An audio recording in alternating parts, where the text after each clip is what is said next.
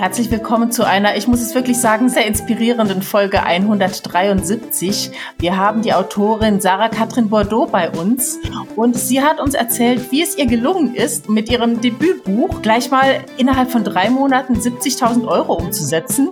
Wir sind noch sehr beeindruckt. Also wir haben natürlich genau nachgefragt, so kennt ihr uns, wie sie das genau gemacht hat, wie sie Illustrator gefunden hat, wie sie den Vertrieb macht, wie sie ans Bar-Sortiment gekommen ist, wie sie ihre Preise gestaltet. Also alles das, was Self-Publisher wissen müssen, hört auf jeden Fall rein. Die zwei von der Talkstelle. Der Buchbubble Podcast mit Tamara Leonhardt und Vera Nentwich.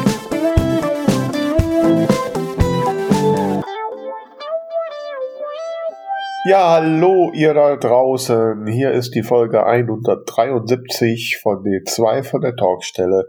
Ihr hört die etwas nasale Vera Nettwig und äh, äh, mir entgegen lächelt da eine holde Partnerin Tamara Leonard.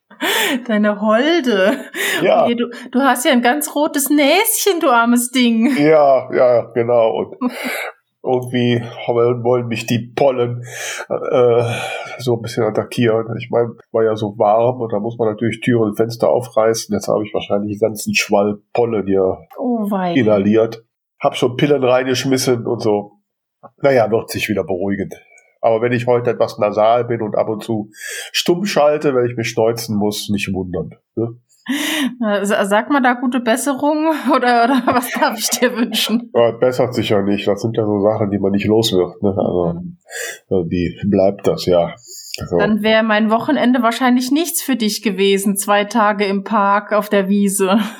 Doch, also ich meine, die äh, vermutlich netten Kontakte hätten das Niesen schon ausgeglichen, würde ich mal sagen. Ja, das auf jeden Fall. Wie war es denn? Hast du die Massen begeistert? Wie beantwortet man das jetzt ohne arrogant zu werden? also ich, ich hatte viel Spaß bei der Lesung. Ähm, es, es waren auch wirklich, äh, ja, die Leute sind gut mitgegangen. Die anderen KollegInnen waren auch alle ganz toll. Wir hatten tolle Gespräche. Ähm, das Wetter war perfekt und ähm, ja, also es war sehr, sehr schön. Ich hatte dieses Mal den Stand neben der lieben Jennifer Hilgert. Die habe ich ja schon seit 2019 nicht mehr in Persona gesehen. Oh, die war auch da. Schön. Und das war natürlich schon ganz, ganz toll. Mhm. Und auf der anderen Seite von mir saß die Sissy. Also ich war da in ganz wunderbarer Gesellschaft und wir hatten direkten Blick auf die Bühne. Ich habe also alles super mitbekommen. Oh. Und ja, war sehr, sehr schön. Meine Lesung war ja am Samstag und da hatte ich dann auch erstmals mein Headset ausprobieren können, ähm, was wirklich ein ganz neuer Grad an Freiheit war. Mhm. Ähm, konnte auch mal von der Bühne runter am Anfang, um ein bisschen äh, persönlicher mit den Leuten zu sprechen. Ja, war toll. Hatte danach auch tolle Gespräche mit den ZuschauerInnen und einige Bücher verkauft. Ja, aber da bin ich natürlich, du kennst mich ja, ne? Mich interessieren ja immer Fakten, Fakten, Fakten. ne? äh, wie, wie voll war es denn? Wie viele Bücher hast du verkauft? Ist das überhaupt nennenswert oder haben sie dich ausverkauft? nee, ausverkauft nicht. Ähm, ich hatte am Freitag einige Bücher verkauft, ich glaube drei oder vier. Ähm, was ich aber sehr, sehr toll fand, da kam eine Dame direkt zielstrebig auf mich zu marschiert und hat gesagt, sie kann morgen leider nicht kommen. Sie hatte eigentlich ihre Freundin beauftragt, ein Buch von mir zu kaufen, weil sie letztes Jahr eins von mir gekauft hat und unbedingt wieder eins wollte. Und äh, sie konnte aber nur Freitag kommen und hätte dann mit Freude festgestellt, dass ich ja da schon stehe und deswegen äh, kommt jetzt direkt und kauft mir was ab. Das war natürlich ein ganz tolles Erlebnis. Ähm, und am Samstag selber waren es dann auch nochmal, ich kann es jetzt auswendig gar nicht sagen, auch nochmal so sechs vielleicht. Also ja, wie, wie das halt so ist auf den kleineren Messen.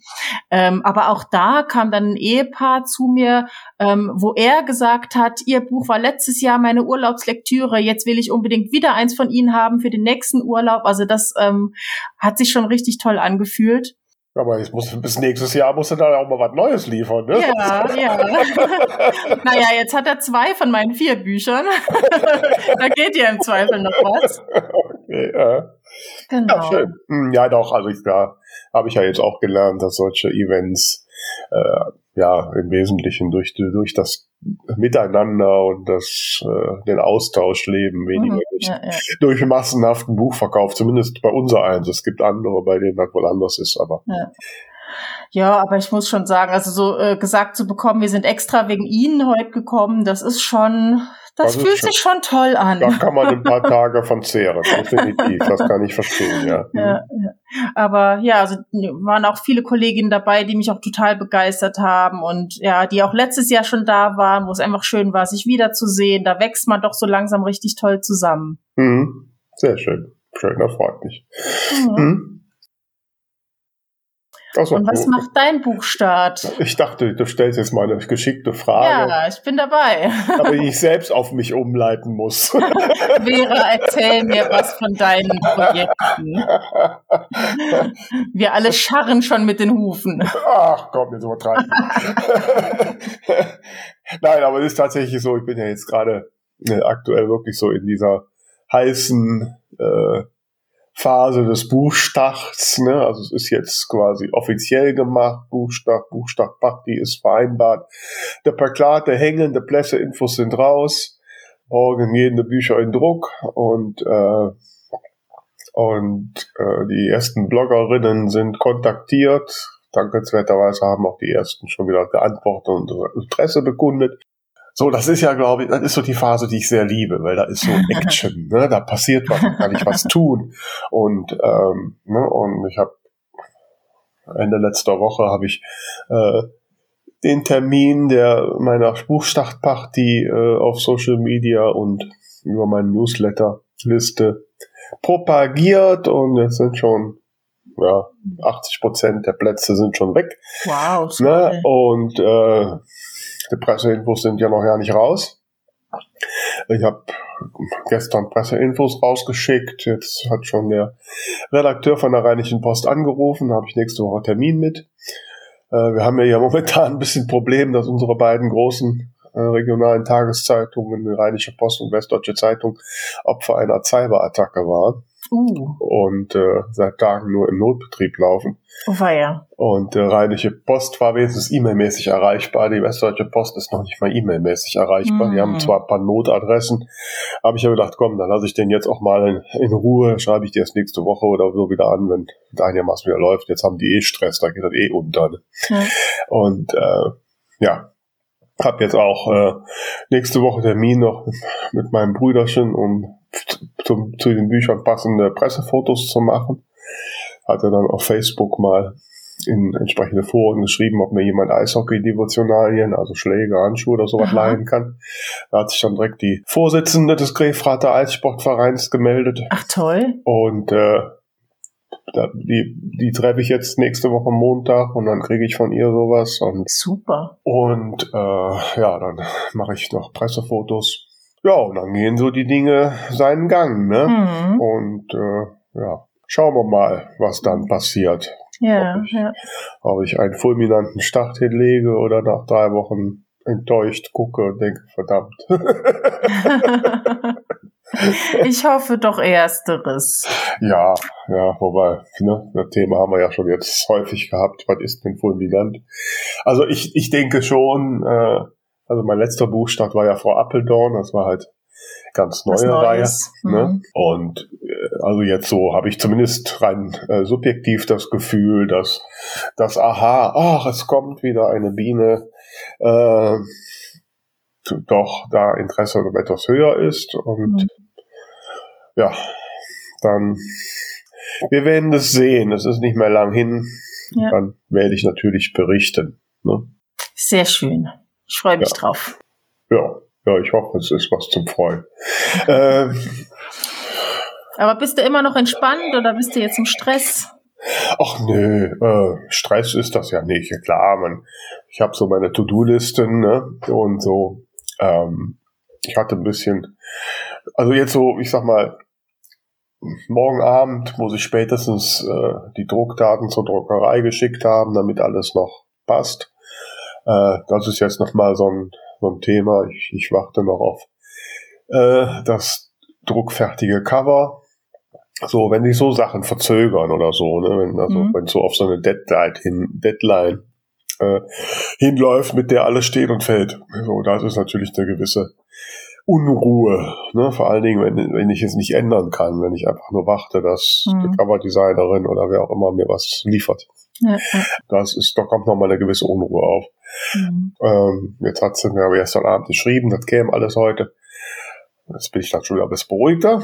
Ne, wenn das jetzt heute nicht kommt, dann siehst du aber jemanden in Panik. ei, ei, ei. hm. Ja, und dann schauen wir mal, ne? Äh, ich habe ja jetzt gerade vorhin kam eine Newsletter, dass ich ja mit dem Buch dann jetzt nicht am Self-Publishing Buchpreis teilnehmen kann. Das kommt ja zu spät raus. Aber na gut, werde ich mal mit Frau Hast Appel ja noch genug andere. Da werde ich mal mit Frau Appeldorn versuchen. Wobei, ich sag mal, heitere Krimis werden wahrscheinlich sehr selten einen Buchpreis gewinnen. Aber hm? Ich bin nicht in der Jury, da kann ich nichts zu sagen. Nein, nein, um Gottes Willen, ich wollte dich auch nicht beeinflussen und äh, nein, nein, sowieso. Hm. Ja, ansonsten ist bei mir jetzt auch ein bisschen Stress, ich sag mal so bis die nächsten drei Wochen. Am 30. ist ja die nächste äh, große Lesung und ähm, nach den Ereignissen am Wochenende, nach der halbstündigen Lesung dort, habe ich ähm, meine Musiker eine Sprachnachricht abends geschickt. Ich will andere Stellen lesen, ich will noch ein zusätzliches Lied, ich will das ändern und hier. Okay. Ähm, und bin auf totale Begeisterung gestoßen. Ja.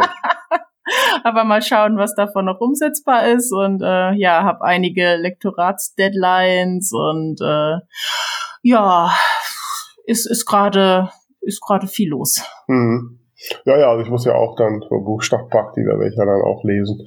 Das muss ich auch noch ein bisschen vorbereiten. Ich habe mir vorgenommen, das nochmal wieder ein bisschen mehr spielerischer zu machen. Mhm. Und ähm, ja, da werde ich mich aber, jetzt muss das Buch erstmal in Druck. ähm, ja, wobei, es passt ja eigentlich heute zum Thema, ne? so mit Drucken und mit, äh, und mit dem Anfangserfolg. Ja. Da kann ja unser heutiger Gast äh, einiges drüber erzählen. Ne? Mhm. Wer weiß, vielleicht gibt's noch einen Gamechanger für dich. Oh, da wird jetzt knapp.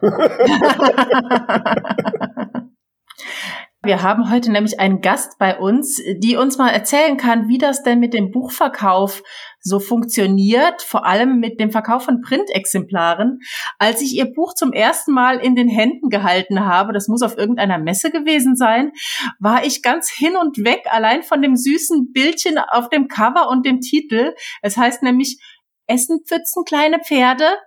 Und ja, in den ersten drei Monaten hat sie mit diesem Buch sage und schreibe 70.000 Euro Umsatz gemacht. Und wir wollen natürlich genau wissen, wie das funktioniert hat. Wir freuen uns sehr, dass sie da ist. Sarah Katrin Bordeaux, hallo. Hallo, ich freue mich sehr, dass ich hier sein darf. Ja, die, die, die Tamara, die hatte sofort einen, einen Fangirl-Moment, als wir darüber sprachen und, ähm, und jemand deinen Namen äh, in die Runde warf und sagt, ja, die müssen wir einladen, ich liebe dieses Buch. ähm, und äh, ich habe natürlich dann auch direkt ne, auf die Webseite geguckt und also ich sag mal so, bei dir ist wirklich alles richtig schön. Ne? Dankeschön, es freut mich sehr. Ihr seid ja Profis, deswegen freut mich das natürlich besonders, wenn es euch auch gefällt.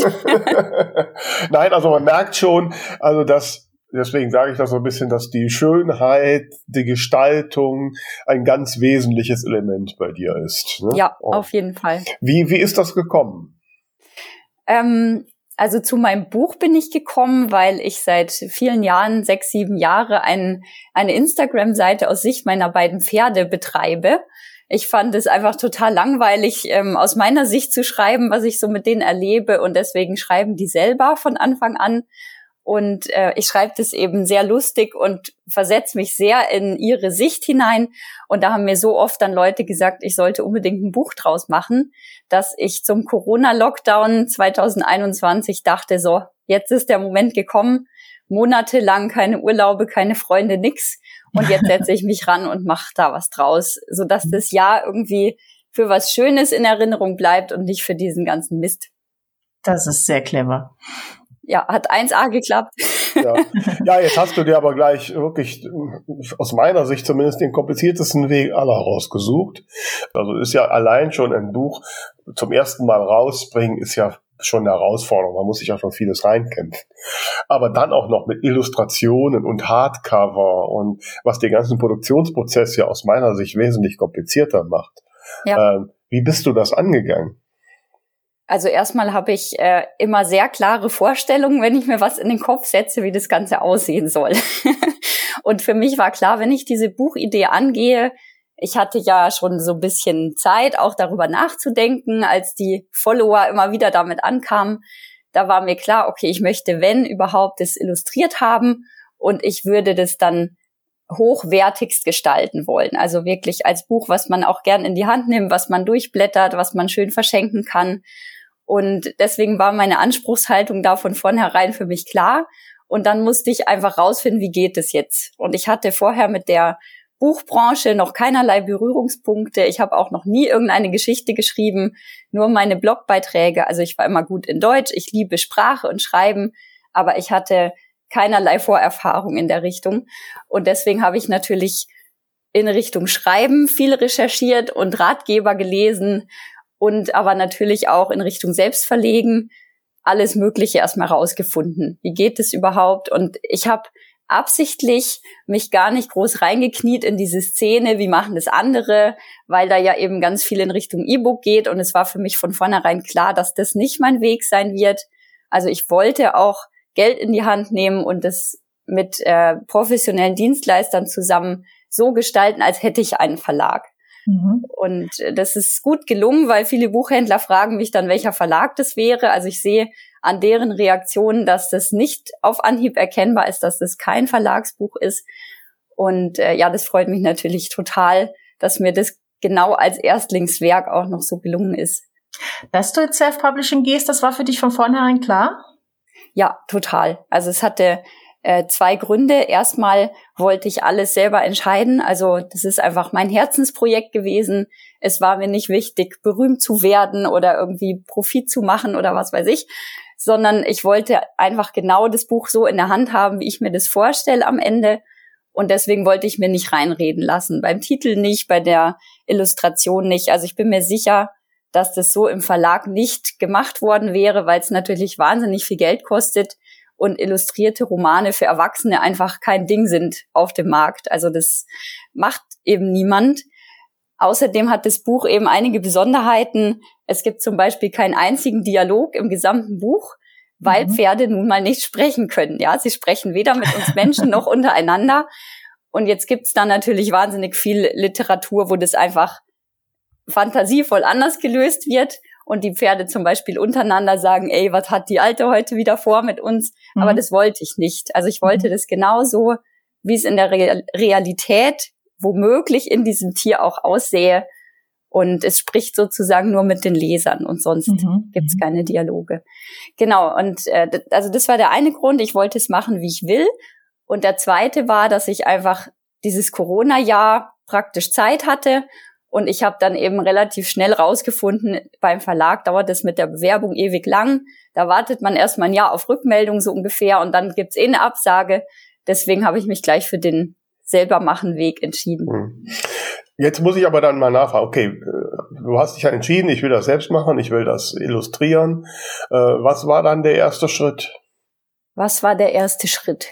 Ähm, ich habe mir natürlich als allererstes mal angefangen, eine Geschichte auszudenken und habe meine alten Blogbeiträge alle gesichtet von fünf, sechs Jahren zu dem Zeitpunkt, alle Beiträge gelesen und mir einfach die Highlights an Formulierungen, an Erlebnissen rausgesammelt, damit mhm. ich die in meiner Geschichte dann reinpacke, mhm. weil ich eben dann entschieden hatte, die Geschichte ist nicht autobiografisch, also es ist keine Anekdotensammlung meiner eigenen Erlebnisse, sondern ich erfinde ein Pferd und drücke dem sozusagen alles Mögliche auf, was ich mhm. erlebt habe, aber auch erfunden ist. Mhm. Und äh, der zweite Schritt war dann, dass ich mir erstmal meinen Illustrator gesucht habe, weil mir klar war, dass das ein sehr langer Prozess werden wird mit viel Aufwand und dass ich den begleitend zum Schreiben wahrscheinlich schon anstoßen sollte. Wie hast du den? Das ist genau der Punkt, der mhm. mich jetzt sehr interessiert, weil ich immer wieder in Foren diese Frage lese für Menschen, die illustrierte Bücher, meistens Kinderbücher machen wollen ähm, oder auch schon mal persönlich angeschrieben werde. So, wie bist du zu deinem Illustrator gekommen?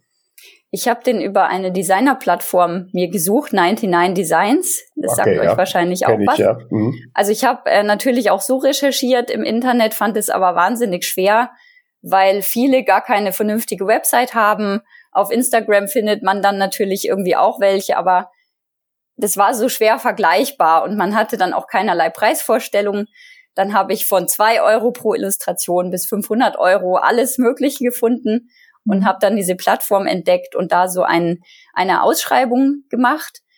Erstmal nicht für alle über 40 Illustrationen meines Buches, sondern für einen Pferdecharakter sozusagen.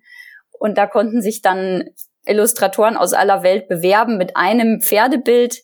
Ich habe im Briefing vorgegeben, es soll so ein bisschen aquarellig werden und so ein bisschen, ähm, man soll die Zeichnung noch sehen, dass so ein bisschen künstlerischer Touch da ist, nicht zu clean und zu computermäßig. Mhm. Und ja, dann konnte man da die fünf Besten aussuchen, immer wieder Feedback geben und am Ende einen Sieger küren. Und dem habe ich dann den Auftrag fürs gesamte Buch eben gegeben. Okay, und dann, ja, gut, du hast den Auftrag gegeben, 40 Illustrationen hast du gesagt. Mhm. Kannst du uns auch ein bisschen sagen, wie viel Geld du dafür in die Hand nehmen musstest? Ja, ähm, der Illustrator hat etwa 1500 Euro gekostet. Mhm. Also auf dieser Plattform legt man einen Fixpreis sozusagen fest pro Illustration. Das mhm. waren dann, glaube ich, ich hatte ihn runtergehandelt auf 35 Euro pro Bild. Ja, er sitzt in der Türkei, das heißt, die Preise sind dann auch nicht so ganz vergleichbar mit dem, was mhm. man hier in Deutschland bezahlen würde, je nachdem, wo man jemanden findet. Mhm. Ich habe dann im Laufe des Projekts aufgestockt auf das, was er eigentlich wollte, 45 mhm. pro Bild, weil ich schon gemerkt habe, okay, dieser Entwicklungsprozess mit den Feedbackrunden ist echt aufwendig. Mhm. Und ich habe auch tatsächlich im Nachgang, weil das Buch dann so bombastisch lief, ihm noch mehrere Male so einen Bonus gezahlt. Das fand ich einfach fair, weil natürlich mhm. seine Bilder riesigen Anteil an dem Bucherfolg ja. auch haben. Ja, mhm. ja. ja. ja das ist ja gerade auch das, das Bild auf dem Cover, was einen direkt anspricht. Äh, mhm. Wer es jetzt noch nie gesehen hat, wie ein Pferd eben so panisch von der Pfütze davon springt. Mhm. Und ähm, klar, das catcht natürlich. Ja, also das ist ja bei, bei vielen Büchern so geregelt, dass der Illustrator als Mitautor irgendwie genannt wird oder beteiligt ist, prozentual. Das mhm. war eben über diese Plattform nicht so gelöst und ich habe mich aber nicht gut damit gefühlt, es dann mhm. nur bei diesem Ausgangsbetrag zu lassen. Mhm. Na gut, aber trotzdem auch 1500 Euro äh, Front ab ist ja jetzt auch erstmal ein Betrag. Ja. Ähm, hast du noch andere ähm, Dienstleister zugezogen, Lektorat, Korrektorat ja. etc. Alles, mhm. also äh, Lektorat zwei Runden, mhm. Korrektorat. Ich hatte eine Buchsetzerin. Ich kann so ein bisschen ähm, InDesign und so, aber nicht besonders und fand auch da, wollte ich einfach mit einem Profi zusammenarbeiten mhm. und die mhm. Fehlerquote möglichst niedrig halten. Ja. Genau, und ich habe das Cover professionell designen lassen. Mhm. Genau, das war so mein Team. Also insgesamt mit Illustrationen habe ich etwa 4000 Euro allein für die Dienstleister ausgegeben und mhm. dann kam eben noch der Druck dazu. Hm. Wow, ja, da hast du ja schon erstmal ein großes Grundvertrauen in dein Werk gehabt. Das ist ja, ja schon. ne, aber das ist so, das ist auch immer, wenn ich so Diskussionen habe mit, äh, ich, ich sitze ja viel mit auch mit, mit Autoren zusammen, die doch so davon reden, einen Verlag finden zu wollen und oft auch sie auf sehr kleine Verlage einlassen. Und, und wenn ich dann sage, mein Gott, warum macht er das ein kleiner Verlag, da kann ich auch nicht so viel bieten, dann kommt immer so dieses Thema, ja, aber dann muss ich ja vorinvestieren. Und, und mhm. dann denke ich immer, gut, du erwartest von irgendeiner Firma, dass die in deinen Tag investieren, aber bist selbst nicht dazu bereit. Mhm. Gut, ich meine, mal abgesehen von irgendwelchen finanziellen Schwierigkeiten, man muss ja auch 4000 Euro erstmal haben. Ne? Ja. Ähm, ja, so unternehmerisch denken. Aber dann kommt ja der nächste Punkt, auf den ich, zu dem ich auch immer wieder Fragen bekomme, wenn Menschen irgendwas mit Illustrationen gemacht haben. Der Druck. Äh, weil auch die ganzen Standarddruckverfahren, die sind ja alle mit Illustrationen total gar nicht möglich oder äh, sehr schwierig. Mhm. Wie bist du das angegangen? Hast du Auflagendruck gemacht oder bist du zu einem äh, Print-on-Demand-Dienstleister gegangen? Nee, ich habe Auflagendruck gemacht. Mhm. Ähm, erstmal wegen der Qualität, weil ich da schon ein paar Dinge in der Hand hatte, gerade so von Amazon, die mir gar nicht gefallen haben. Mhm. Ich habe natürlich auch in die Print-on-Demand-Richtung recherchiert, einfach aus Kostengründen. Man hat ja am Anfang noch nicht so ein mhm. unglaubliches Selbstvertrauen, sag ich mal, und habe dann relativ schnell rausgefunden, dass es damals vor knapp zwei Jahren noch gar keine Hardcover gab in Print-on-Demand. Das hat sich ja mittlerweile geändert. Und mhm. ich wollte das eben unbedingt als Hardcover machen. Deswegen war der Weg für mich dann sowieso raus. Mhm. Und eben weil ich diese Illustrationen drin habe und ich so viel darin investiert habe an Gedanken, an Geld, wollte ich auch, dass es im Druck dann perfekt rauskommt. Und dann habe mhm. ich angefangen, nach Druckereien eben zu recherchieren und äh, mir Druckmuster angeschaut und mir dann eine Druckerei in Hannover gesucht, die das auch ganz wunderschön gedruckt hat und mich auch ganz toll beraten hat in dem ganzen Prozess. Mhm. Äh, welches Format macht dann Sinn, damit man nicht so viel Verschnitt hat, also auch so, um ein bisschen Geld zu sparen. Mhm. Das war dann echt alles super, da Unterstützung zu haben. Wie bist du denn zu dieser Druckerei gekommen? Also wie hast du die gefunden? Ich habe einfach im Internet gesucht nach Druckereien und hatte dann erstmal hier bei mir in der Region welche angefragt, in Bayern. Mhm. Und bin fast vom Stuhl gefallen. Der eine wollte, glaube ich, 12 Euro pro Buch haben als Einkaufspreis. Also mein Buch mhm. hat 208 Seiten und die sind alle farbig, weil diese äh, da sind so kleine Möhren über den Kapiteln immer drüber. Und also es sind nicht nur diese 40 Hauptillustrationen drin, sondern ganz viele farbige Elemente. Und deswegen war das unglaublich teuer. Und dann habe ich mir überlegt, Mensch, wenn in Bayern die Mieten so hoch sind, dann ist ja auch logisch, dass die Preise für irgendwelche Leistungen von Unternehmen hier höher sind. Also habe ich eher, äh, ja, dann habe ich in äh, Nord- und Ostdeutschland geguckt und mhm. natürlich habe ich auch ins Ausland überlegt. Ich hatte da ein Angebot, was, ich glaube, 50 Prozent günstiger war als das, was ich in Deutschland äh, günstigstenfalls bekommen habe. Ähm, ich habe das aber dann aus moralischen Gründen trotzdem nicht gemacht, weil ich gerne mhm. unsere Unternehmen hier unterstützen wollte und auch im Produktionsprozess einfach jemanden haben wollte, der Deutsch kann, der mit mir äh, diesen komplizierten Prozess, von dem ich keine Ahnung habe, in meiner Sprache durchsprechen kann. Mhm. Und ich wollte auch gern hinfahren und mir das anschauen, wie das Buch da rauskommt. Okay. Und das wäre natürlich im Ausland auch nicht gegangen. Das heißt, du bist dann nach Hannover gefahren und hast dann. Ja, genau. Oh, wow. Aha. Und das war super interessant. Die haben mir natürlich alles erklärt, wie das funktioniert in der Druckerei. Und es war ein wahnsinnig toller Moment, daneben zu stehen, wenn das aus der Maschine läuft mhm. und mhm. wirklich Paletten voll Papier mit dem eigenen Buch dann oder mit den eigenen Seiten vorbeifahren. Mhm. Also es war total unbegreiflich, dass ich das gemacht habe, was da rauskommt. das kann ich mir gut vorstellen, ja.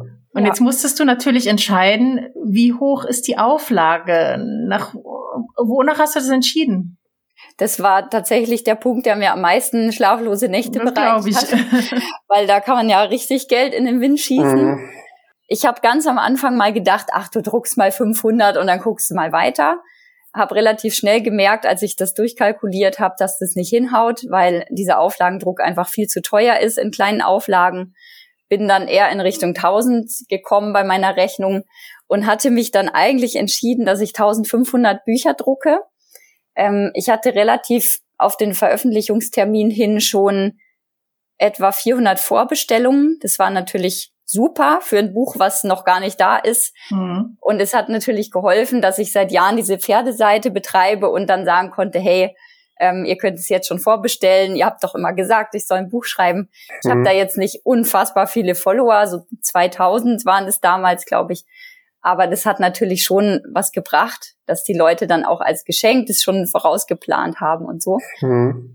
Und dann wusste ich, okay, also wenn ich 400 schon mal so weg hab, ohne Werbung zu machen, dann kriege ich die 1500 über fünf Jahre schon irgendwie weg, so dachte ich. Mhm. Und habe dann ganz spontan sechs Wochen vor Veröffentlichung, glaube ich, eine Woche bevor der Druck starten sollte, habe ich erhöht auf 2500. Einfach ganz ohne irgendeinen rationalen Grund. Habe gedacht, komm, wenn wir das jetzt machen, dann machen wir es gescheit. Und ich komme beruflich so ein bisschen aus Marketing. Deswegen habe ich einfach ähm, gedacht, ich vertraue meiner Kompetenz, dass ich das irgendwie an den Mann bringen werde. Aber es war natürlich ein unglaubliches Risiko. Ja, wobei, wenn ich jetzt mal so, ich habe, du hast den Einkaufspreis noch nicht gesagt, also vorhin irgendwas zwischen sechs und zwölf Euro, wenn ich das mal zweieinhalbtausend nehme, da kommen ja erkleckliche Beträge zusammen. Wie viel Geld hast du da in die Hand genommen? Äh, das waren etwas über 7000 Euro für den Druck, netto. Okay. Ja, also ich war dann, glaube ich, am also Ende bei einem Preis von 3,60 Euro oder sowas. Oh wow, das ist aber echt preiswert für ja. so ein Artcover. Zahle ich ja mhm. fast für mein Taschenbuch. Äh. Ja, also das war dann, war dann echt äh, gut. Ich habe auch mit der Druckerei noch verhandelt hm. und gesagt, ich bin ein armer Erstlingsautor. ich würde ja so gerne in Deutschland drucken, aber irgendwie hm. muss es mhm. sich halt auch rentieren. Genau, und diese 2500 Stück, die waren nach sechs Wochen weg. Wow. Also es war unglaublich. Ich musste panisch nachdrucken. Ich habe im Oktober veröffentlicht, das heißt, es ging auf Weihnachten zu. Und selbst die zweite Auflage war vor Weihnachten schon wieder weg. Also es mhm. war echt äh, unglaublich und ich kann es bis heute kaum fassen, mhm. wie das eingeschlagen hat. Mhm. Jetzt haben wir ja zwei Aspekte. Also äh, das haben wir jetzt ja schon rausgehört. Du hast einfach dafür gesorgt, dass du ein wirklich gutes Produkt hast, äh, qualitativ hochwertig. Ähm, und du hast auch schon angedeutet, eben du kommst so ein bisschen aus dem Produktmarketing. Das ist dann so der zweite Aspekt, die richtige Werbung. Was hast du gemacht? Ähm, also Produktmarketing muss ich kurz einhaken, ist, ist nicht ganz richtig. Ich habe ein paar Jahre in einer Agentur gearbeitet, okay. also eher in Richtung Eventmanagement und dann äh, habe ich in eine Marketingagentur gewechselt. Ach so. Und nach meinen Kindern habe ich mich selbstständig gemacht und war dann so eher Social Media Marketing mäßig mhm. unterwegs. Also ich bin jetzt nicht super Marketing-Expertin, aber habe in alle Richtungen schon so ein bisschen Erfahrung gehabt.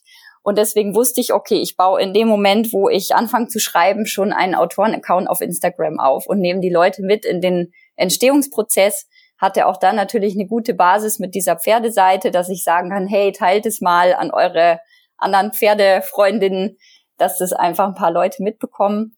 Also das war meine allererste Maßnahme. Dann habe ich mir eine Homepage gebaut, ähm, habe einen Kickstarter Crowdfunding gemacht. Mhm. Solange meine Homepage mit Shop noch nicht stand, das dauert natürlich alles, wollte ich einfach trotzdem die Möglichkeit haben, die Leute vorbestellen zu lassen. Und das habe ich übers Crowdfunding gelöst. Mhm. Ähm, und dann habe ich wahnsinnig viel Pressearbeit gemacht, rechtzeitig im Vorfeld, so dass im Oktober zur Veröffentlichung in allen möglichen Pferdezeitschriften dann auch Artikel waren oder zumindest kleine Bemerkungen mit Buchempfehlungen für Weihnachten und so.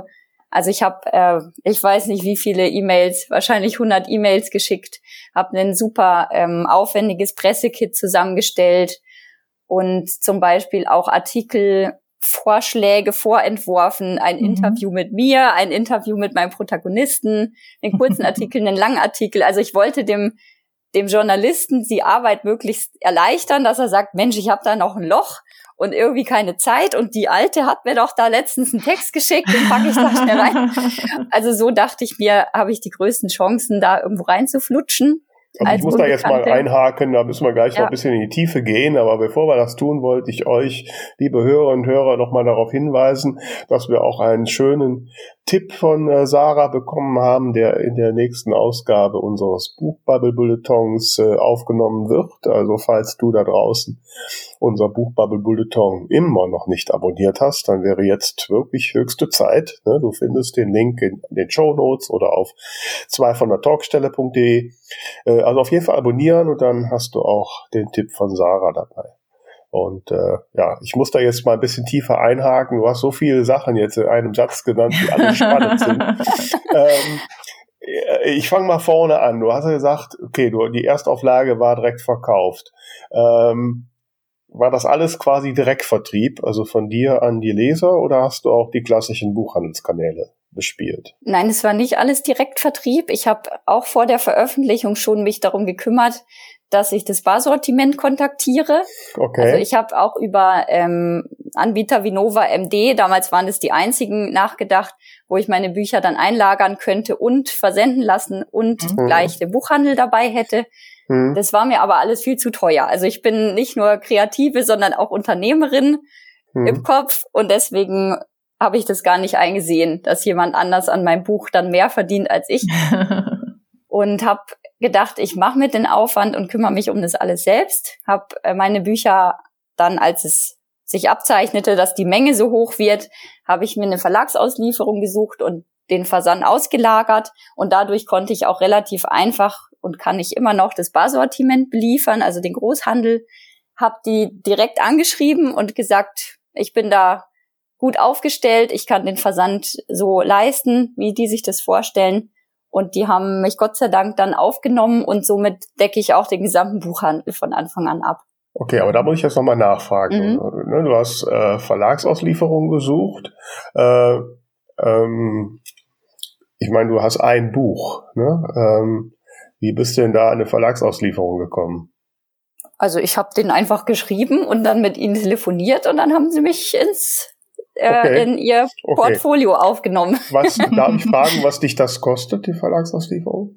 Also das kostet mich nur was, wenn ich versende und natürlich die Einlagerung. Das wird pro ja. Tonne abgerechnet. Okay. Also ich habe im Moment etwa 5000 Bücher lagern und zahle im Monat etwas über 40 Euro, glaube ich. Also das ist mhm, ja. noch ganz okay für so mhm. viel Zeug, was mhm. da rumliegt und was ich dafür nicht an der Backe habe. Mhm. Und ich zahle, ähm, wenn ich ein einzelnes Buch versende nach Deutschland, kostet es mich ungefähr 6 Euro.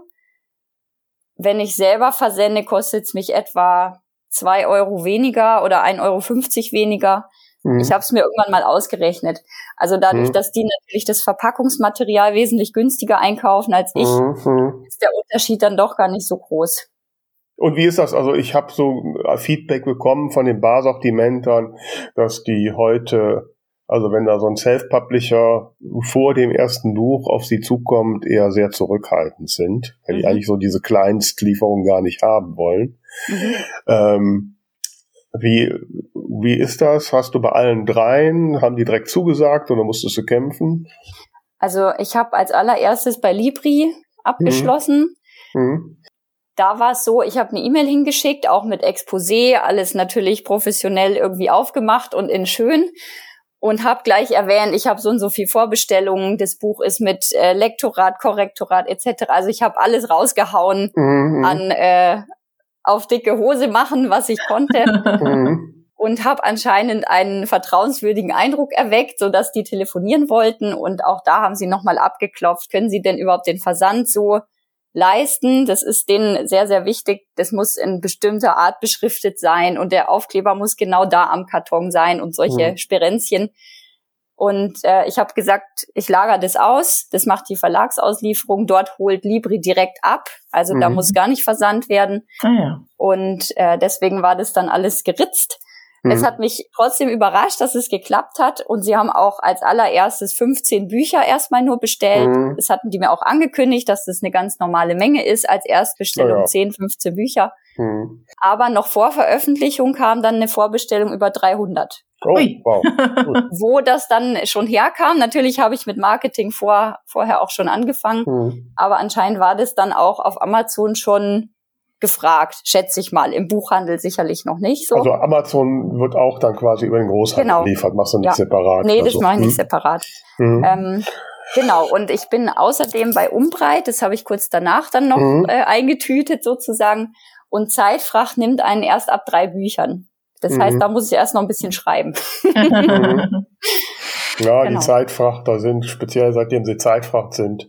Mhm. Äh, ja, also ich nehme sie als sehr unkooperativ wahr. Aber ähm, okay. okay, also das, das, haben wir das Technische gelöst und dann hast du ja gesagt, so die Pressearbeit. Das ist mhm. ja so ein bisschen mein Steckenpferd.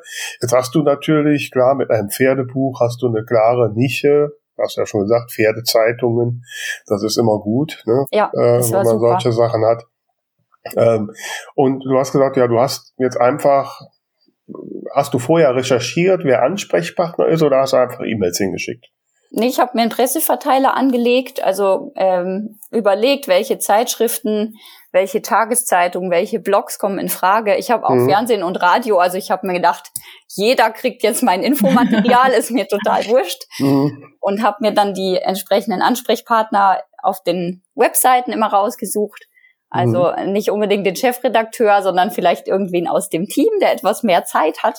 Mhm. Und die habe ich dann alle angeschrieben und die Anschreiben auch sehr individuell gestaltet. Das war mhm. mir wichtig, dass ich also mhm. nicht äh, überall Copy-Paste, klar ein Stück weit schon, aber mhm. ich habe zum Beispiel, wenn ich eine dressurlastige Zeitschrift angeschrieben habe, dann habe ich bin ich darauf eingegangen, dass in dem Buch eben auch der Reitsport auf die Schippe genommen wird und mhm. habe eine Illustration dazu gepackt, wo mhm. eine Turnierszene drauf war. Und okay. wenn es eher so um Horsemanship, also natürlichen Umgang mit dem Pferd ging, mhm. habe ich betont, dass es eben die Augen auch öffnen soll, äh, den Tieren mehr zuzuhören und die passende Illustration mhm. dazu, wo so ein bisschen cool. Mhm. Innigkeit ja. gezeigt wurde. Also ich habe mir da echt viel Zeit genommen, das alles für jedes Medium auch aufzubereiten. Wie viele faire Zeitungen gibt es denn? Boah. Also bestimmt 40 oder so. Echt? Oh. Ja, ich habe die nicht alle angeschrieben, sondern aber es gibt auch für, für, viele Rassen irgendwie dann so eine Nischenzeitschrift. Mhm. In meinem mhm. Buch geht es um einen Araber, deswegen habe ich da natürlich auch ja. aus allen Rohren auf die Nischenmagazine gefeuert. Und eins hat tatsächlich so einen vierseitigen Artikel dann gebracht mit Toll. diesem Interview, was ich vorgefertigt hatte. Aha. Also das war dann schon cool. Ja. Mhm. Genau, und äh, dann das war natürlich im Vorfeld der Veröffentlichung viel mhm. und zur Veröffentlichung bin ich dann vom Marketing her sehr auf Social Media Werbung gegangen. Also ich mhm. habe gar nicht Amazon beworben, auch nicht Google, das funktioniert irgendwie bei meinem Buch nicht so gut. Mhm. Äh, ich bin voll auf Instagram und Facebook unterwegs. Mhm. Mhm. Ja, da gibt's ja bestimmt auch, wie es Bookstagram gibt, so, so ein Horstagram oder so, genau, so ja. eine Community. Ja. Ähm, was mir jetzt eben noch aufgefallen ist, äh, sind zwei Stichworte, einmal Geschenk und einmal Weihnachten. Ähm, mhm. Also ich kann mir sehr gut vorstellen, dass das eben auch ein Buch ist, was man gerne zu Weihnachten an äh, Pferdebegeisterte verschenkt. Ähm, hast du den Zeitraum der Veröffentlichung bewusst dahingehend gewählt? Ja, auf jeden Fall. Also es war ein sehr, sehr straffer Zeitplan. Ich habe das praktisch zum Jahreswechsel entschieden am Beginn des Lockdowns und habe dann im Oktober mein Buch veröffentlicht. Und in der Zeit musste ich ja erstmal rausfinden, wie geht das alles. Ich musste mir die Geschichte überhaupt erstmal ausdenken. Also ich würde im Nachhinein sagen, das würde ich so nicht nochmal machen. das war schon sehr, sehr sportlich. Aber ich hatte mir überlegt, ich möchte es vor der Frankfurter Buchmesse veröffentlichen und eben vor allem vor Weihnachten. Und es war die beste Entscheidung überhaupt, weil sonst hätte ich diese, dieses viele Geld in drei Monaten natürlich nicht verdienen können. Das muss man mhm. ganz klar sagen. Mhm. Das Buch hat sich äh, vor allem wegen Weihnachten so bombastisch dann verkauft mhm. zum Start. Ja. Genau. Wobei ich bei dem Geld nochmal, also du verkaufst das Hardcover für 19,95 Euro, mhm. was ich jetzt recht preiswert für ein Hardcover finde. Äh, Barsortiment wird bei dir wahrscheinlich auch die 50 Prozent nehmen. Ja. Genau. Ähm, du hast gerade gesagt, Verlagsauslieferungen kostet ja auch ein paar Euro 50. So richtig viel Gewinn bleibt doch dann da gar nicht, oder? Mm, also wenn ich über meine Website selber verkaufe, ich habe einen eigenen Shop, mhm. dann habe ich äh, so um die acht Euro mittlerweile. Klar, das da äh, ist natürlich super. Und es war mhm. am Anfang tatsächlich so, dass ich ein Drittel über meinen Shop verkauft habe und zwei Drittel übers Barsortiment. Mhm. Also da war das noch ähm, ein sehr lukratives Gleichgewicht. Mittlerweile mhm. nach eineinhalb Jahren geht natürlich über den Webshop nicht mehr so viel mhm. und es läuft eher übers Barsortiment.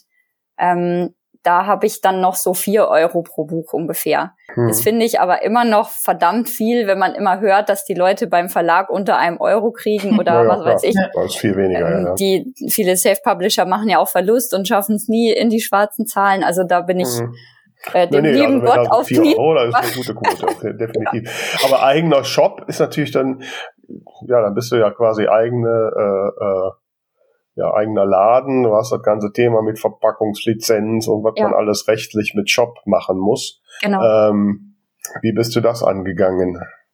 Ja, habe ich auch alles recherchiert, ne? Mhm. ich habe mal Kunstgeschichte studiert, deswegen kann ich mich gut in unbekannte Themen einarbeiten. Okay. und äh, ja, ich habe halt ähm, über so einen Anbieter, der so Baukastensysteme anbietet, weil programmieren kann ich jetzt nicht, mhm. äh, habe ich das eben mir alles angeguckt und dann aber auch tatsächlich da selber gebaut und nicht so eine vorgefertigte Schablone genommen und habe dann eben auch dieses Thema mit Unternehmensgründungen, Verpackungslizenzen, was weiß ich, habe ich mhm. auch alles rausgefunden. Ich war schon Einzelunternehmerin oder Selbstständige, weil ich eben vorher schon ähm, im Marketing selbstständig gearbeitet habe. Deswegen musste ich jetzt diese Gründung und meine Buchhaltung nicht komplett neu lernen. Mhm. Aber es war natürlich eine ganz andere Größenordnung. Ich habe vorher mhm. einmal im Monat äh, irgendwie drei Rechnungen geschrieben an meine Kunden und das war's. Mhm. Und jetzt hatte ich auf einmal laufend Ausgaben und musste für jedes Buch dann eine Rechnung erstellen. Also die Buchhaltung ist schon ein riesiger Aufwand dann auch gewesen. Mhm. Also ja, also so Shop, also deswegen habe ich bisher, und ich muss auch sagen, wenn immer ich die Frage von irgendwelchen Self-Publishern oder Self-Publisherinnen bekomme, äh, die auf, über die eigene Website verkaufen wollen, bin ich immer sehr zurückhaltend, weil das einen mhm. riesen Rattenschwanz hinter nach sich zieht und also, also bisher selten sich, also ich kenne nur wenige, wo sich das wirklich rechnet. Also ich, ich würde es äh, aus meiner Sicht empfehlen, wobei ich sagen muss, ich habe natürlich den Nischenvorteil. Ja. Ähm, Mhm. wenn Ja. du natürlich voll in so eine Pferdenische da zum Beispiel reinhauen kannst mit deiner Werbung und verlinkst auf Social Media dann direkt deinen Shop, ist die Wahrscheinlichkeit doch ganz gut, dass die Leute auch direkt da bestellen. Gerade Mhm. wenn man noch so ein bisschen Merchandising-Kram dazu hat, Mhm. also Aufkleber, Autoaufkleber, eine Tragetasche. Ich habe dann alle möglichen Sachen Okay. noch da so Ja, ja. dran gehängt, weil es eben so gut lief. Mhm. Also man wird ja dann auch mutiger, wenn man auch die Kohle hat, um nochmal Mhm. zu investieren. Ich habe auch ein Mhm. Hörbuch machen lassen auf eigene Kosten. okay. Ähm, also das lasse ich allerdings vertreiben. Also das mache ich Mhm. nicht auch noch. Mhm. Und äh, ja, also es gibt jetzt ein ganzes Imperium mit meinem Pferdchen. ich habe immer gewitzelt, als ich geschrieben habe, ich arbeite an der Weltherrschaft. Und ähm, ja, jetzt fühlt sich's gar nicht mehr so so, so real an, weil es echt einen großen Kreis von Fans gibt, die sehnsüchtig aufs nächste Buch warten. ist echt Ja. schön. Ja, jetzt bist du auch schon bei der 2 von der Talkstelle, also viel mehr geht nicht mehr. eben. Aber du, du sprichst es an. Was sind denn die nächsten Pläne jetzt? Ähm, ich schreibe gerade am zweiten Buch. Das Mhm. werde ich auch wieder in genau derselben Art selber verlegen und Mhm. mit demselben Illustrator zusammenarbeiten. Der ist schon an Bord. Ja, klar. Meine Lektorin habe ich schon mir gesichert. Also der Plan ist, dass ich im Oktober ungefähr mit dem ganzen Überarbeitungsprozess anfange und es nächstes Jahr im April erscheint.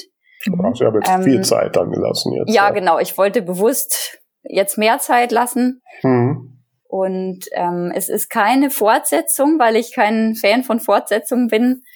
Ich habe zwar noch eine Idee für eine ähnliche Geschichte, sage ich mal, aber jetzt habe ich eine ganz andere Idee erstmal umgesetzt, aber in derselben Zielgruppe. Also es ist Okay. wieder, Wieder für die. Fans von meinem Mhm. Buch äh, Ja, genau klar. das Richtige. Ist Mhm. wieder toll als Geschenk und wird wieder sehr lustig werden. Und diesmal dann zu Ostern. Na ja, na ja. Also den Zeitpunkt finde ich nicht so ganz gelungen, wobei es ist noch rechtzeitig vorm Sommer. Im Sommer geht bei mir immer gar nichts. Also im Juli brauche ich keine Werbung schalten, da Okay. passiert einfach nichts. Mhm, mhm. Ähm, aber ja, ich wollte jetzt nicht noch bis Weihnachten warten, weil der Nachteil an diesem ganzen Gedöns mit dem selbermachen ist ja, mit Shop und so weiter, dass man laufende Kosten hat. Also diese Mhm. Plattform kostet ja was und Ja. mein Buchhalter kostet was. Dadurch, dass ich das alles selber laufen habe mit der Verlagsauslieferung und so weiter, diese Bücher liegen darum, das frisst Mhm. ja langsam meine Einkünfte auf. Deswegen bin ich jetzt tatsächlich so ein bisschen an dem Punkt, wo ich irgendwas machen muss. Ähm, das Buch kommt jetzt ein bisschen spät, weil ich das letzte Jahr damit verbracht habe, einen Online-Kurs zu entwickeln zu diesen ganzen Themen, weil ich dachte, jetzt habe ich so viel Wissen, das muss ja irgendwo hin. Vielleicht kann ich noch jemand weiterhelfen damit. Und deswegen war das jetzt erstmal mein Projekt und jetzt hatte ich dann auch wieder Lust zu schreiben. Mhm. Vorher habe ich gedacht, nee, Mhm. jetzt habe ich erstmal genug von Pferden. Aber das habe ich mich tatsächlich eben gefragt. Ähm, also was du da alles gemacht hast, allein dieser Presseverteiler und so weiter, das ist ja, also das klingt ja nach einem 24-7-Job. Ähm, Mhm. Hast du während dieser Phase oder jetzt auch danach noch was anderes gemacht oder ist das jetzt äh, dein einziger, deine einzige Tätigkeit? Genau, das wollte ich auch noch sagen, um kein verzerrtes Bild zu erzeugen. Also das ist mittlerweile meine einzige Tätigkeit. Ich habe ähm, ich habe zwei Kinder, die sind acht und zehn und war lange zu Hause und habe dann eben äh, selbstständig im Marketing gearbeitet, aber nur ein paar Stunden die Woche. Den Job habe ich auch während des Buchschreibens und Machens weiterhin gemacht. Mhm. Hab dann aber letztes Jahr im Januar gemerkt, es wird einfach zu viel, wenn ich jetzt auch noch diesen Online-Kurs entwickle und mich auch da wieder einfuchse. Wie geht das alles technisch? Wie bewirbt man sowas? Das waren auch wieder unzählige neue Themen. Deswegen habe ich den selbstständigen Marketingjob dann aufgegeben und bin seit Anfang letzten Jahres nur noch in Sachen Buch und Kurs unterwegs. Okay. Genau. Das heißt, ich habe auch die Zeit, mich um diese Dinge zu kümmern. Mhm. Aber zwei Kinder, zwei Pferde, also es ist trotzdem manchmal ganz schön viel. Man weiß nicht so recht, wo man dann anfangen soll und wo es aufhört bei diesen vielen Themen. Ja. Wobei du es gerade schon richtig ja gesagt hast, ne? Ich meine, du bist jetzt quasi verdammt dazu, jetzt auch dran zu bleiben. Ne? Genau. Also Oh. so ein bisschen hängt man dann drin und äh, ich glaube, mein Buchhalter kostet 230 Euro im Monat. Also Okay. äh, nur Ja, mal, da musst du schon ein paar Bücher für verkaufen. Ja. Ne? genau. Und äh, das Gute ist, dass es ja als als E-Book auch läuft. Also mhm. ich verkaufe zwar hauptsächlich Hardcover, also von dieser Zahl meiner verkauften Bücher. Ich habe etwas über 14.000 Hardcover mittlerweile verkauft im Vergleich zu etwas über 600 E-Books. Ja. Also es ist, denke ich, eine erstaunliche Zahl im Self-Publishing, dass das so andersrum ist wie mhm. bei Ja gut, das äh, ist bei, bei einem anderen Produkt, aber sehr nachvollziehbar. Nachvollziehbar, ja. Genau. Also ich habe auch nur das Hardcover beworben und das E-Book eher so als Nebenerzeugnis mhm. äh, gesehen. Aber mhm. auch das verkauft sich halt ein paar Mal im Monat und dadurch kommen dann auch hier und da nochmal 50 Euro rein und man kann so diese laufenden Kosten mhm. davon einigermaßen abdecken. Aber ja, jetzt ist es dann langsam Zeit, dass wieder mhm. was passiert. Aber bei E-Book mit Illustrationen ist ja auch nicht ganz so simpel, oder? Wie, wie läuft, wie funktioniert, hast du das hingekriegt? Wie machst ähm, du das? Das hat meine Buchsetzerin für mich gemacht. Okay. Das ist ein bisschen blöd, weil die Leute können ja da so viel verändern und einstellen. Man hat mhm. dann ganz andere Schriftarten nur zur ja, Auswahl. Genau. Mhm. Die Bilder äh, sind dann natürlich nicht genau am Ende dieser Seite, wo man sie mhm. haben wollte, sondern einfach mitten in dem Text da halt beim mhm. Durchscrollen. Und was ich total doof finde, ist, äh, wenn man den Nachtmodus einschaltet, also der Bildschirm schwarz wird, ja. dann sind die Bilder nicht freigestellt, sondern weiterhin vor weißem mhm. Hintergrund. Mhm. Und das ist natürlich, also für jemanden, der so viel optischen Anspruch hat wie ich, ist es nur schwer zu ertragen. Aber ich habe mich dann damit abgefunden. Mhm. zu welchem Preis verkaufst du das E-Book? Für 9,99 Euro. Ja, das ist ja auch ein guter E-Book-Preis. Ja, ja, ja. Also den habe ich auch bewusst hochgewählt. Mhm. Mein Mann hat gesagt, du spinnst. Die Rebecca Gablé verkauft ihre Bücher für 10 Euro, aber du doch nicht online. Aber ich habe gesagt, du, ich möchte, dass die Leute das Hardcover kaufen, ja. Weil ich so viel Arbeit und Mühe in dieses schöne Erzeugnis gesteckt habe. Und mhm. wenn jemand es unbedingt digital haben will, dann soll er es haben, aber dann verschenke ich ihm das nicht für drei Euro, mhm. sondern der soll auch dasselbe zahlen wie der andere, nur den Druckpreis eben nicht. Mhm. Genau. Und es äh, hat ja trotzdem über 600 Mal funktioniert, deswegen mhm. ja. bin ich auch dafür, seine Bücher nicht zu verschenken, sondern in angemessenen nee, definitiv, Preis da sind wir auch für. Da sind ja. wir definitiv auch für. Zwei Fragen habe ich jetzt noch zum Marketing. Mhm. Und zwar einmal, äh, du hast jetzt viel über Online äh, gesprochen. Ähm, ich könnte mir gut vorstellen, dass vielleicht Offline-Werbung jetzt so bei Veranstaltungen und Turnieren oder so auch Sinn macht. Hast du in die Richtung was gemacht? Und die zweite Frage, ich hänge sie einfach gerade an. Ähm, jetzt, wo so der Veröffentlichungsschwung rum ist, gehst du immer noch in die Presse oder machst du jetzt wirklich nur reine Werbung? Ähm, also zum Thema Marketing vor Ort, ja, ich habe auch in Richtung Turniere ein bisschen was gemacht. Also ich habe zum Beispiel Preise gesponsert. Man wird mhm. dann irgendwann angeschrieben, mhm. wir organisieren ein Turnier, willst du nicht? Und dann habe ich halt hier mal drei Bücher und da mal drei Bücher gesponsert. Ähm, ich war auch auf einer Araber-Veranstaltung, die findet jährlich statt, wo dann nur Araberbesitzer sind und da hatte ich einen Verkaufsstand. Mhm.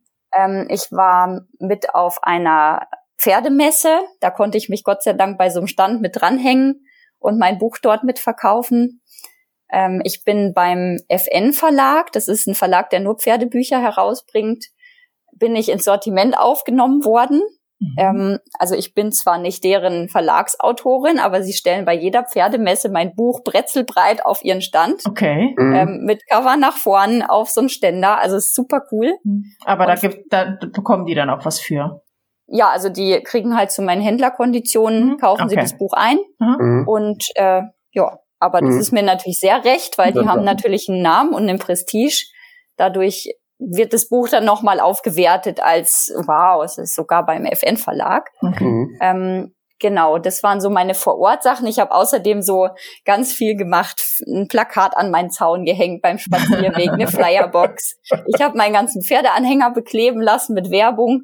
Ich bin jetzt zwar nicht so viel auf Veranstaltungen mhm. unterwegs, aber wenn man rumfährt, dann also jedes Pferdemädchen guckt auf den Pferdeanhänger. Oh, ist hm. eins drin oder vielleicht sogar zwei. ja, ja. Und deswegen habe ich gedacht, es muss einfach sein. Das sind jetzt eher so Maßnahmen, die, die sind dann nicht wirtschaftlich. Ne? Das mhm. Hörbuch zum Beispiel ist auch nicht wirtschaftlich. Das waren einfach so Liebhabereien, die mhm. ich mir dann rausnehmen konnte, weil es eben gut lief. Ja. Genau. Ähm, die zweite Frage war, sagst genau, du mit die nochmal mit der Pressearbeit. Ähm, genau. Also ich habe noch mal zum einjährigen Bestehen sozusagen meines Buches habe ich noch mal eine kleine Offensive gestartet, mhm. weil ich da auch dachte, es ist so ein bisschen besser zu verkaufen in Richtung Tageszeitungen, äh, so als inspirierende Geschichte von, man kann auch was Gutes aus Corona rausgeholt ja. haben. Mhm. Also da habe ich es dann so ein bisschen nicht aufbereitet als Pressemitteilung zur Neuerscheinung, sondern habe geschrieben, äh, ja, sie wollte was Schönes aus der Corona-Zeit machen und hat gedacht, mach ich mal so ein kleines Pferdebuch, werden schon ein paar Leute kaufen und zack, wir sind in der fünften Auflage und haben damit richtig Geld verdient. Das ist ja eine coole Story, die ich irgendwie selber Fall. gar nicht glauben kann. Und ähm, ja, da habe ich nochmal geschrieben, aber da kam nicht mehr viel bei raus. Mhm. Also es ist dann einfach ähm, nicht mehr so gefragt ja, ist dann nicht mehr so die, dieses Alleinstellungsmerkmal ist nicht ja. mehr ganz so groß. Das ist, genau. ja.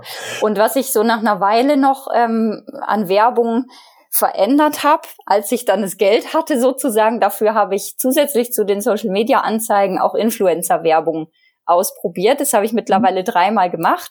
Also wie du sagst, im Pferdebereich gibt's auch eine eigene Bubble, wo es äh, riesige Influencer gibt mit über 300.000 Followern, und wenn man die natürlich bucht für eine Story, wo sie das Buch hinhalten und sagen, das ist so cool, kauft euch das alle, mhm. dann hat das einen mega Effekt. Also es mhm. ist natürlich teuer, deswegen hätte ich mich das am Anfang nicht getraut.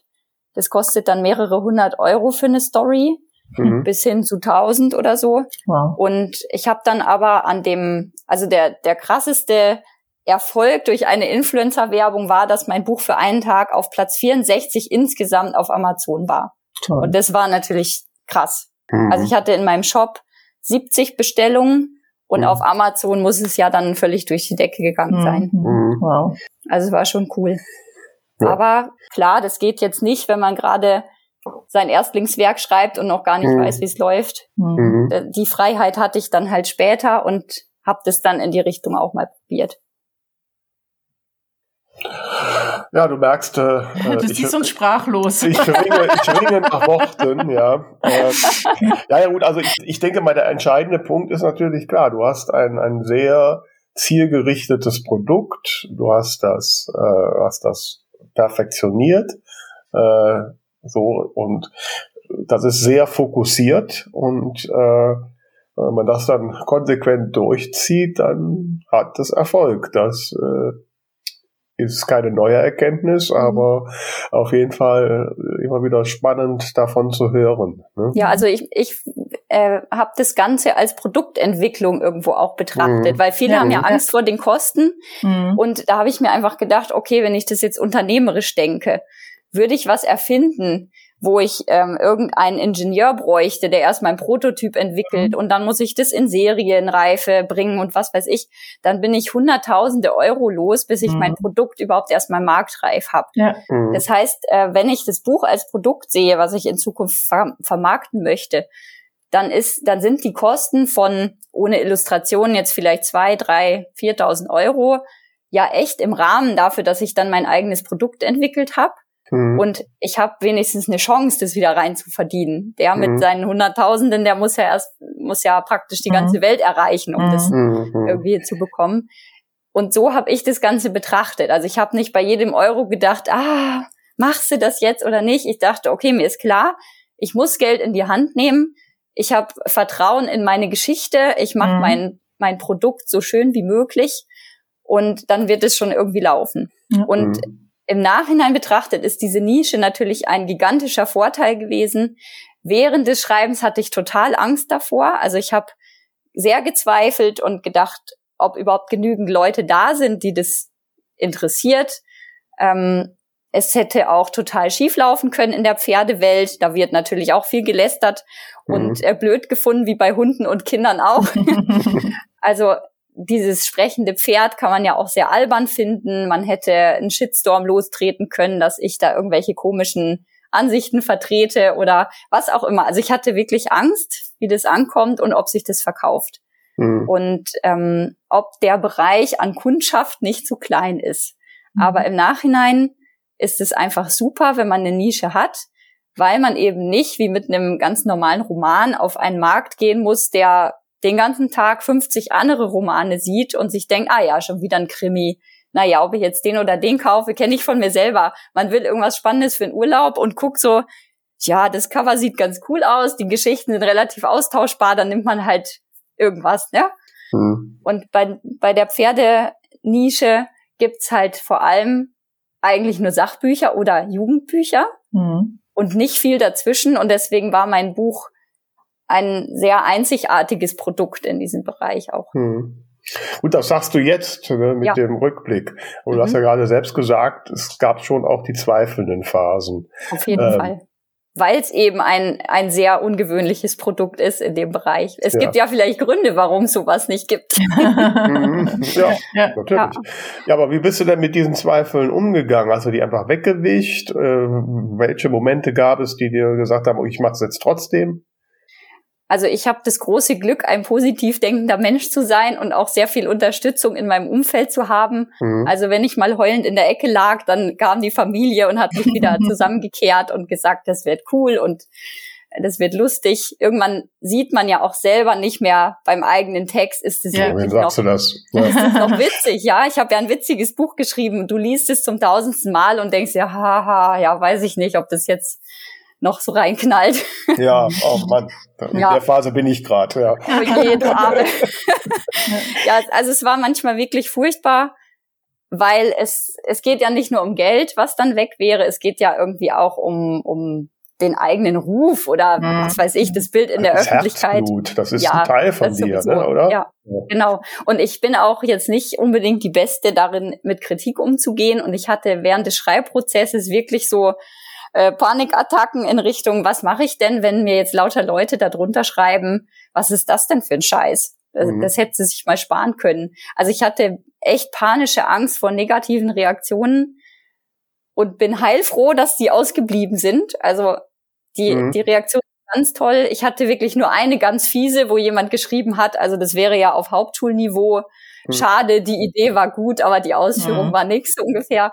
Da konnte ich dann drüber lachen, weil es sehr, sehr spät kam. Mhm. Und da wusste ich schon, okay, alle anderen finden es super. Mhm. Aber, aber wehe, so eine Kritik kommt so als erste, dann ist man oh, völlig fertig. Ja. ja, also ich hatte echt Angst. Und äh, ja, ich, ich habe kein Patentrezept, um damit umzugehen. Ich habe einfach ähm, mich wieder zusammengerafft und weitergemacht und am nächsten Tag war es dann meistens wieder hm. besser. Hm. Ja. Ja, ich glaube, der Mut ist einfach ganz, ganz wichtig zu sagen, ich wage das jetzt.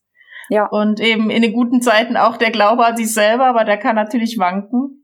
Genau. Und ja, was du eben gesagt hast, also dieses unternehmerische Denken, das äh, geht mir auch oft durch den Kopf. Also wenn ich jetzt hingehe und ich mache eine Kneipe auf von mir aus oder, oder ein Geschäft, dann muss ich ja erstmal renovieren und diese Räume anmieten. Da habe ich ja große Kosten und unter AutorInnen ist es dann oft so, ach Gott, jetzt 300 Euro für ein Cover, will ich so viel investieren. Ne? Also das ja. ist, das ja, muss man sich schon mal vor, vor Augen halten. Ja, finde ich ganz schwierig. Und ich glaube, dass, dass vielen dabei auch im Weg steht, dass man eben als Autorin ein kreativer Mensch ist. Die sind ja oft, sage ich jetzt mal klischeemäßig, oft nicht so die besten Planer und auch nicht so strategisch unterwegs.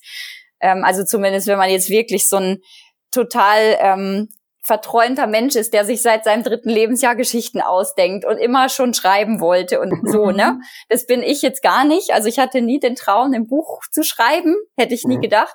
Das kam so zu mir und ich bin mhm. eher eine unternehmerisch denkende Person und wollte immer eine eigene Firma haben, ein eigenes Produkt verkaufen. Ich habe gedacht, irgendwann erfinde ich mal was oder ja, und jetzt ist es halt ein Buch geworden. Mhm. Deswegen habe ich so eine ganz gute Mischung, glaube ich, aus eben diesen strategischen Gedanken, aber auf der anderen Seite auch das Kreative, dieses Perfektionistische, was mich manchmal in den Wahnsinn treibt, aber es kommt halt dann was Schönes am Ende raus. Und ich glaube, dass da vielen eben das Kreative so übersprudelt, aber diese planerische Seite und auch der Wille, Profit zu machen, mhm. gar nicht da ist. Ja, die denken dann, ach, wenn es drei lesen, ich will ja nur meine Geschichte in die Welt bringen und vielleicht habe ich ja irgendwann mein Geld wieder drin. Also ich mhm. habe von Anfang an gesagt, nö, ich verdiene damit Geld. Das sehe ich ja gar nicht ein, dass ich mich ein Jahr hinsetze. also wenn ich mich ein Jahr hinsetze und all meine Arbeit und Energie da reinstecke und meine Kinder äh, sagen, Mama, wann kommst du mal wieder aus deinem Büro? Dann mhm. will ich auch, dass am Ende da irgendeine Gegenleistung auf der anderen Seite steht. Ja, also ähm, ich, ich, ich glaube, ich könnte mir jetzt kein schöneres Schlusswort vorstellen, als das du gerade gemacht hast, äh, äh, gerade das unternehmerische Denken, wobei ich immer ein bisschen äh, Angst habe, weil es gibt ja auch gerade im Self-Publishing den einen oder anderen, der äh, da völlig äh, sich völlig verrennt. Ne? Und jetzt bei dir ist das Produkt wirklich, da legst ja auch Wert darauf, ist ja wirklich auch ein, ein sehr schönes, ein fast perfektes Produkt. Äh, das kann man nicht immer für jedem Buch sagen. Mhm. Und manche meinen, die müssen einfach nur 1000 investieren und dann wird's gut. Und das alleine reicht auch nicht. Ja also gut, wenn du es aber auch ins Produkt investierst und damit anständigen äh, mhm. LektorInnen, DesignerInnen zusammenarbeitest, ja. dann fällt dir auf, wenn dein Produkt scheiße ist. Ja, ja genau, so ist es. ja, ich, äh, das, das Problem ist, du brauchst die 1000 nicht in einen Kanal reinblasen, nicht mhm. in, die, in die Herstellung, nicht nur in die Werbung. Du musst halt all diese Dinge müssen mhm. ineinander greifen. Ja, absolut. Das ist halt das Schwierige daran, dann auch die Energie immer zu haben, äh, mhm. bei jedem dieser Baustellen immer dran zu bleiben. Ja. Ja, liebe Sarah, ich hoffe, du hast noch ein bisschen Energie für unsere drei abschließenden harten Buchbubble-Fragen, die Tamara ja, klar. jetzt stellt. Jawohl, liebe Sarah, was wissen denn andere nicht über deine Arbeit? Also wir haben es schon eben angerissen, was ich mir da so als Antwort überlegt habe, dass ich auch zweifle. Also ich, ich äh, werde von außen, wird mir immer gespiegelt als sehr tatkräftig wahrgenommen und dass bei mir immer alles klappt oder dass ich mich alles Mögliche traue. Aber natürlich liege ich genauso mal heulend in der Ecke und habe Angst, dass meine neue Idee doof ist oder dass es keiner mag, dass irgendwas nicht funktioniert. Und natürlich laufen auch mal Dinge nicht, die dann glücklicherweise in meinem Fall von anderen Sachen aufgefangen wurden, so dass es insgesamt wieder passt. Aber genau, das wollte ich an der Stelle einfach sagen, dass bei allem äh, Selbstbewusstsein, Glück, was weiß ich, ähm, was vielleicht rüberkommt, wenn es erfolgreich geworden ist am Ende, trotzdem ganz viele Zweifel auch dahinter stehen und dass das total normal ist, dass man nicht immer an sich glaubt. Das ist ein bisschen beruhigend. Ja, absolut. Dann die zweite Frage. Was ist denn aus deiner Sicht jetzt eines der größten Missverständnisse oder Irrtümer, die sich über die Buchbranche halten? Ich würde sagen, dass vor allem billige Bücher gekauft werden. Also ich mhm. finde diese Entwicklung im E-Book-Markt ganz schlimm, dass die Leute sich gegenseitig unterbieten und für 99 Cent da ihre Bücher ja. raushauen oder auch für null. Weil ähm, ich glaube, dass die Leute das schon schätzen, wenn das auch was Besonderes geworden ist. Und wenn ich es schaffe, im Marketing mein Produkt so darzustellen, dass die Leute denken, genau das möchte ich unbedingt haben. Und es ist eben nicht der austauschbare Urlaubsthriller, sondern ich, ich habe so viel davon gehört, ich habe auf dem Blog gelesen, ich habe in der Zeitschrift was gesehen, ich muss jetzt genau dieses Buch haben, dann zahlen sie auch den Preis, den es kostet. Ja, mhm. geht jetzt nicht von Leuten, die äh, fünfmal die Woche Nudeln essen müssen, weil sie kein Geld haben, klar. Aber wenn man 1000 Euro für ein Handy ausgeben kann, dann kann man auch 15 oder 20 Euro für ein Buch ausgeben oder auch 25. Mhm. Das ist halt eine Frage der Priorität und wie ich das den Menschen verkauft habe. Mhm. Und ja, genau. Und abschließend, wenn du als Figur in ein Buch deiner Wahl eintauchen könntest, welches Buch wäre das und was würdest du da machen? Ich würde auf jeden Fall in die Harry Potter Welt eintauchen. das sagt wahrscheinlich ungefähr jeder Dritte. nee, tatsächlich bisher nicht. Echt? Okay. Also ich bin ähm, echt großer Fan, schon sehr lange und finde es unglaublich, was die Autorin sich da für ein Universum ausgedacht hat. Und ja, ich wäre einfach gern mal in Hogwarts und würde da alles anschauen und mhm. mit in den Unterricht gehen und eine Eule auf meinem Arm herumschleppen. und in meinem Buch bin ich ja gewissermaßen drin, weil ich natürlich das Vorbild sozusagen bin für die mhm. Hauptprotagonistin, die da mit ihrem Pferd mhm. herumtouren. Sehr schön.